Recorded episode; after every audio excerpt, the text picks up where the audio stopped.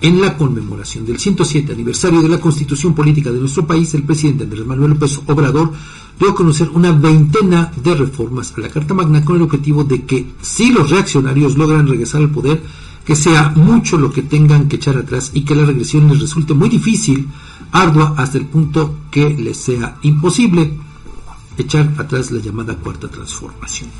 Las propuestas del presidente, grosso modo, abarcan una reforma al Poder Judicial, la reorganización del sistema político, medidas económicas, como por ejemplo que los mexicanos serán, serán dueños de sus viviendas y el reforzamiento de sus programas sociales.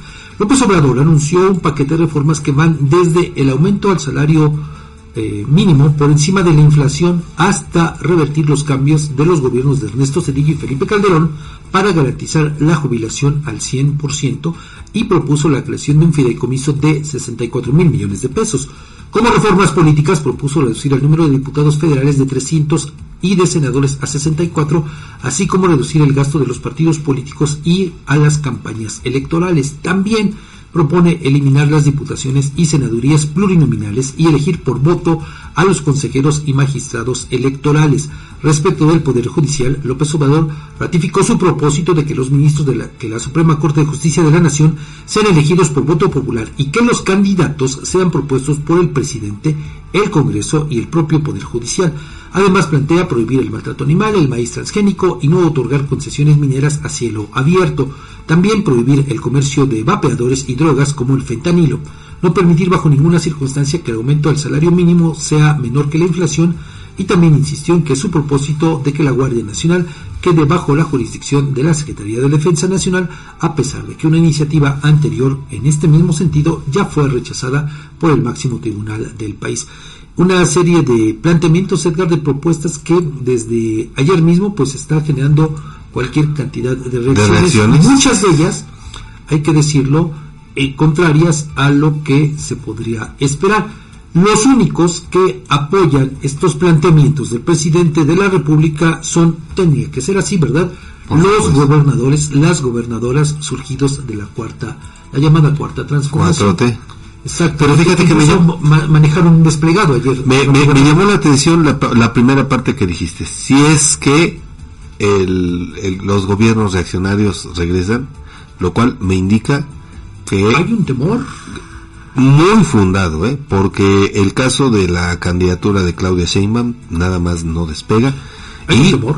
Por supuesto. Eso, eso evidencia. Sí. Y bueno, de acuerdo con lo que dicen muchos analistas, Edgar, estas propuestas que fíjese, no se hicieron a lo largo de los últimos cinco años, se realizan justo en la etapa final, del mandato de López Obrador, con un claro propósito de acuerdo con lo observado por varios analistas, es decir, desviar la atención de los comicios, ¿no? Para evitar un golpeteo a Claudia Sheinbaum y por una parte, pero por otra también para desviar la atención en torno a estos escándalos en los que presuntamente están involucrados los hijos del presidente.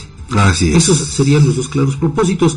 Por parte de la oposición ya ha habido algún posicionamiento referente a que estas reformas no van a pasar. Y también hay que ser claros, para que puedan prosperar, efectivamente se necesita de una mayoría que hoy no tiene Morena en el Congreso de la Unión. Así Entonces, bueno, pues por eso se habla de todo esto. Desde luego que hay mucho que analizar, eh, en cada uno de los puntos que plantea el presidente. Edgar, hay algunos que, sin duda, desde mi punto de vista muy particular, creo que sí valdría la pena impulsar, pero otros creo que no tienen razón de ser. Por ejemplo, a ver, con el tema de la reducción de los eh, diputados y senadores, ¿no? Bueno, pues ahí hay que eh, decirlo, Edgar, pues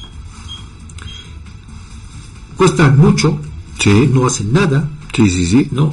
Y en el tema de los plurinominales, fíjese, ahí, de acuerdo con lo que observan varios especialistas, es que este sería plan con maña para que la próxima legislatura, pues si haya un control del partido que obtenga la mayoría.